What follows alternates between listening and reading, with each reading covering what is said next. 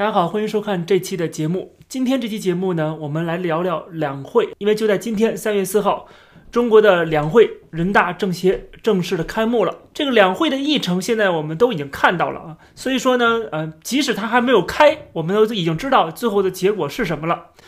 因为呢，这个我很多人在讲的说，这个两会是权力斗争的一个过程，实际上这种说法是错误的，因为所有的权力斗争。都在这个两会开会之前都已经解决了，也就是中国政坛的这个内斗，共产党内部的这种斗争，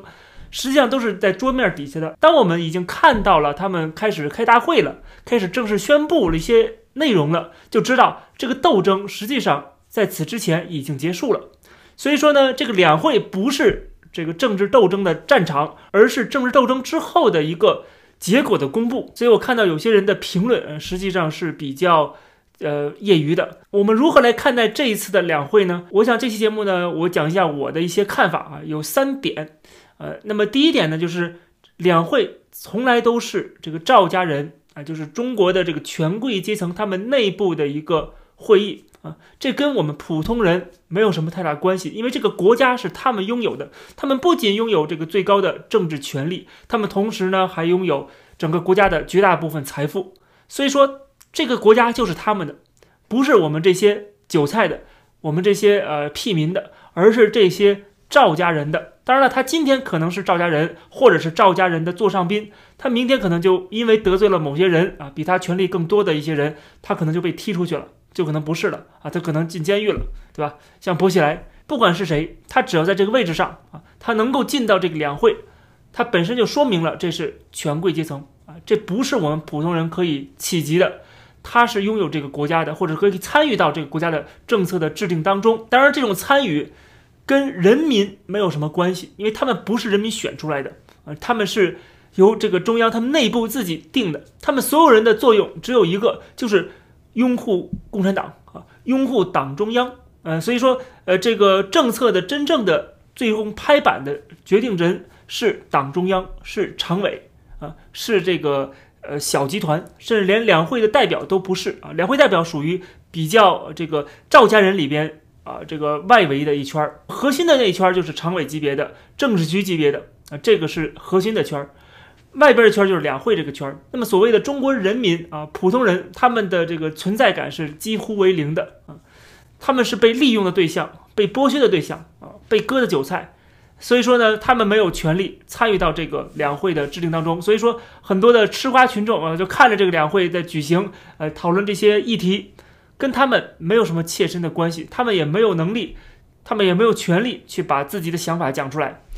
因为别人也不会去听，因为这国家不是他们的，是这些少数人、极少数人的，甚至连几千万的党员，他们也都是韭菜而已。党员是被认证的韭菜，还有那些非党员是还没有被认证的韭菜。啊，就是这么简单啊，唯一差别就是这个。所以说呢，这个两会是一个分赃的会议，分赃的是如何制定政策，能够让共产党可以获得最大的利益，而共产党内部啊，某些人获得哪一块儿啊，这个是在两会的这个政策当中制定当中就可以反映出来。比如说，我们看到了这个国药集团董事长，他也本人也是人大代表啊。他就说了，说这次的五千多名全国的两会代表，他们都已经打了疫苗了，普通人还没打上，他们这些权贵阶层都已经打上了，然后参加这样的一个分赃会议，来瓜分这个国家的果实啊，就是这样的一个结果。呃，他们的这个食品是特供的，他们的这个财富啊，是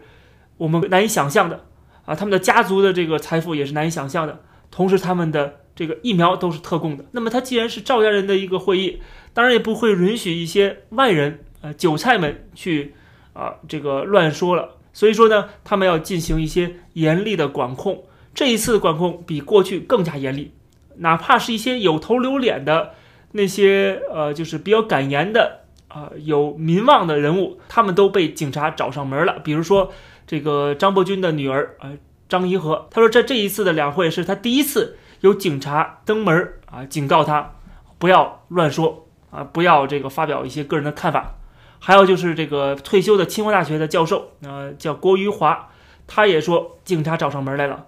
还有就是其他的人，很多人啊，像这高瑜啊，记者高瑜，啊，也是他们也被监控了。更不要说那些普通的底层的人民，那些上访的民众们啊，他们也是被驱赶、被解访，还有很多的维权人士在这个时候也是被监控，啊，还有一些维权人士，他们也是被严厉的监控。还有就是，呃，每年两会都会出现的所谓的被履行，这可以看得出来，就是在这个分赃会议过程中啊，人民是没有资格参与的，甚至连发表看法的这个权利都没有啊，因为这个跟你们是没有关系，你们是被剥削的对象。当然没有权利去参与到我们这个国家的主人，呃，这个他们的会议当中啊，他们来决定这些奴才的生死啊，决定这个国家的方向，跟人民没有关系。在表述上面，他们不会这么说啊，他们肯定说这是人民当家做主啊，这是代表人民的两会。但问题是，这两会的委员们啊，会代表们没有一个是人民一张一张选票选出来的，他们没有获得人民的授权就。代表人民来决定这个国家的方向，来制定这国家的政策，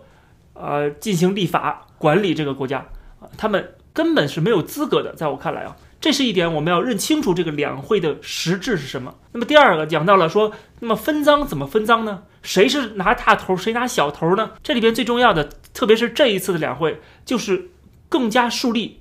习近平这个人的权威啊，就是他。本人的这个在中国的大权独揽，是两会可以说是他走向进一步集权的呃一个阶梯。比如说这次的两会要审议的两项法律啊，这两个法案，一个是全国人大组织的法案，还有一个是全国人大议事规则的法案啊。那么这两个草案要在这个两会中进行修改通过。那么我们都不用去看，本身这个两会就是橡皮图章，对吧？本身就是没有代表性的。啊，就是没有获得人民授权的，但是呢，通过这一次的这个两个法案的修改，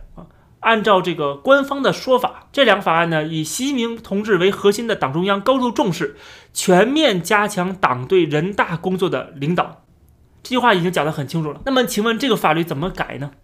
就改得更能够体现出党对这个人大的控制，这就是他们所谓的新经验、新成果。就是过去都是橡皮图章，这一次呢，你作为一个橡皮图章，你要做的呃有点体面的橡皮图章啊，就是好像还有很有规则似的，很有规矩似的。实际上这个规矩就是党的规矩，也就是说，在习近平上台之后，他的这个集权的力量是越来越大啊，对人大的这个所谓的修改一些规则呀，修改一些草案呢。也是啊，更加的要贴近党的要求啊，更加的符合党的意志，那么就更严重的缩小了这个人大本身应该起到的这个代表性的作用。这可以看得出来，从制度上边啊，他要给这个集权，习近平个人的。集权来背书。另外一点呢，就是他把手伸向香港啊，比如说这一次的这个政协的开幕仪式，由政治局常委、全国政协主席汪洋主持的。他讲的全国政协是坚定的支持在香港的这个爱国者治港的原则。另外，他还强调说要加强港澳的青少年的爱国主义教育啊，就是香港过去一直以来。对于共产党来讲是一个法外之地，是管控不到的，有很多的反党分子啊。所以现在呢，我们要从制度上边啊，不管是修改香港的这个选举的制度，还是在学校里面给这些香港的青少年加强爱党爱国的这个忠贞党国的这个教育，当然还包括了促进两岸的经济文化交流。那当然是对这个台湾的呃增强统战。那实际上翻译过来就是，所以说。这个是汪洋提到的三点，那么这三点也可以看得出来是把这个手伸向香港，伸向台湾，伸向他过去控制不到的地方。啊，习近平的意志，党中央的意志也能够落实到这些地方，这就是可以看得出来啊。不管是在中国内地啊，他大权独揽，啊，通过制度性的保障啊，保障了习近平个人的独裁的这个权威啊，个人崇拜。另外呢，也是保障了。其他的这些法外之地都变成共产党能够控制的地方，所以我说这次两会是习近平走向进一步集权的一个阶梯。那么最后一点啊，第三点啊，第三个看点就是这次的两会的内容啊，很多也是自我的吹嘘啊，自欺欺人，画大饼啊，最终的目的还是洗脑民众啊，让大家跟党走，听党话啊，不要质疑。比如说这次的两会有两项重要内容，一个是。审议这个“十四五”计划，还有就是二零三五年的这个远景目标纲要啊。那么这个我们都知道，二零三五年那还早着呢。这这二零三五年的基本上就是画大饼嘛。首先在经济发展问题上面，那么他要二零三五年实现社会主义的现代化。那么它这个目标是人均的国内生产总值达到中等发达国家的水平啊，中等发达国家谁呢？啊，像这个什么澳大利亚、加拿大这种水平。另外就是现在的取得的一些成效，包括习近平已经向全世界公布的，对吧？这个在中国进行，中国已经全面的脱贫了啊，脱贫攻坚工作已经取得了全面的胜利啊。所有的贫困县都已经脱贫。关于这个脱贫的问题，曾经我在节目里面讲过啊，我就不再重复了。然后另外还有一点，就是他要在这个两会中宣布啊，继续的加强这个核心科技的自主技术创新。那么我们来看，这是不是画大饼？是不是跟现实会背道而驰呢？首先，所谓的脱离贫困，这本身就被他们自己人李克强泼了一盆冷水。对吧？李克强去年说了，说中国有六亿人月收入都在一千块钱。然后我们再看一些具体的就是官方的二零二零年的数据，比如说二零二零年全年中国居民的人均可支配收入，包括城市，包括农村，有三万两千一百八十九人民币。那平均起来，每个人每月的他的可支配收入只有两千六百八十二块钱。如果去看这个占中国人口绝大多数的农村人口。他们的每个月的可支配收入只有可怜的一千多人民币，这叫脱贫吗？这不叫脱贫，不仅不叫脱贫，它叫全民贫困。除了那些啊极少数的在大城市的那些既得利益者以外，那么再看最近一个消息，就是新华社旗下的那个杂志曝光了一个数据，就是在去年的一月到十一月之间，在中国正式注销的个体户超过了三百万。这都可以看得出来啊，这个经济是一片萧条，居民可支配收入也是极低极低的。而且据路透社的说法，说二零二一年中国也不会设立 GDP 增长的一个目标了，不讲说我们这今年要达到百分之多少的一个 GDP 增长，不提了。从这些现实的数据啊，都可以看得出来，所谓的这个远景目标也好，或者是这个“十四五”计划也好，更多的内容还是一个。自我感觉良好啊，自我吹嘘啊，画大饼给人民看啊，我们好像生活更加的优越了。实际上并没有这样，大家不仅没有脱贫啊，很多脱贫都是假象，实际上还是全民贫穷，全民贫困。另外，他提到的中国的科技的发展啊，这个自主创新能力，这个本身也是一个未知数，因为这取决于整个呃西方世界对中国的。对中国这个在人权问题上的制裁，以及在科技问题上的全面的围堵和限制，啊，你不能说把这个国际环境，你在这个资本主义全球化过程当中的地位，把这个抛开不谈，只谈我们会如何的增长啊，这个是不切实际的。如果没有整个这个很良好的一个国际环境的话，啊，这个资本主义全球化对中国的接纳的话，那么中国的发展啊，经济的增长，这都是天方夜谭了。啊，没有任何意义了！就像当年的毛泽东时代被这个世界所孤立的时候，他再怎么讲增长啊，没有任何意义啊！除非你靠杀人啊，杀掉一批人，当然了，每个人均的粮食产量就提高了，对吧？你只有开放了，你只有被西方世界所接纳了，你才有真正的天翻覆地的这个变化，你的经济增长和生活水平才能够有飞速的发展。